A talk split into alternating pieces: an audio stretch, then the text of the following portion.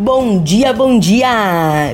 Trago como fazer gyoza, um prato típico da culinária chinesa que nada mais é do que bolinhos recheados com uma massa extremamente fina, feita à base de farinha e água e é um sucesso nos restaurantes. Anote aí: duas xícaras e meia de farinha de trigo, uma xícara de água, meia cebola picada, uma colher de chá de gengibre bem picadinho, uma cenoura cortada em tiras bem finas e duas xícaras de repolho cortados em tiras.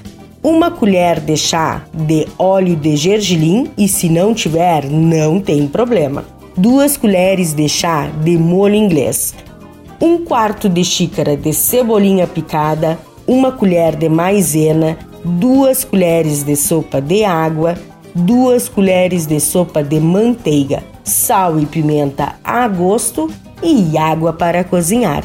O modo de preparo: em uma frigideira com um fio de óleo, coloque a cebola, o gengibre e a cenoura. Refogue bem. Adicione o repolho e cozinhe por mais alguns minutinhos. Acrescente o óleo de gergelim, o molho inglês, o sal, a pimenta e a cebolinha verde. Então, reserve.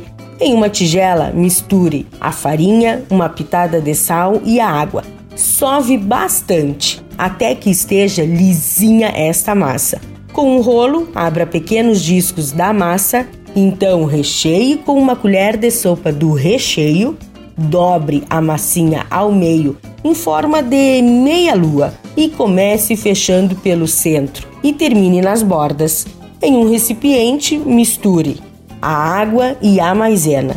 Aqueça uma frigideira antiaderente com manteiga, disponha os quiosas e deixe fritar bem até que a parte de baixo esteja dourada. Coloque a água e a água com a maisena e tampe. Cozinhe por aproximadamente 5 minutinhos ou até que a água tenha evaporado e a parte de baixo dos quiosas estejam bem dourados.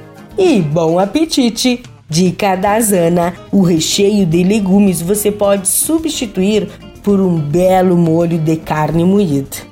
E não se esqueça, se você perdeu esta ou qualquer outra receita, acesse o blog do Cozinha Viva, que está lá no portal Leovê. Meu nome é Zanandria Souza, temperando o seu dia, porque comer bem faz bem. Até amanhã, tchau, tchau!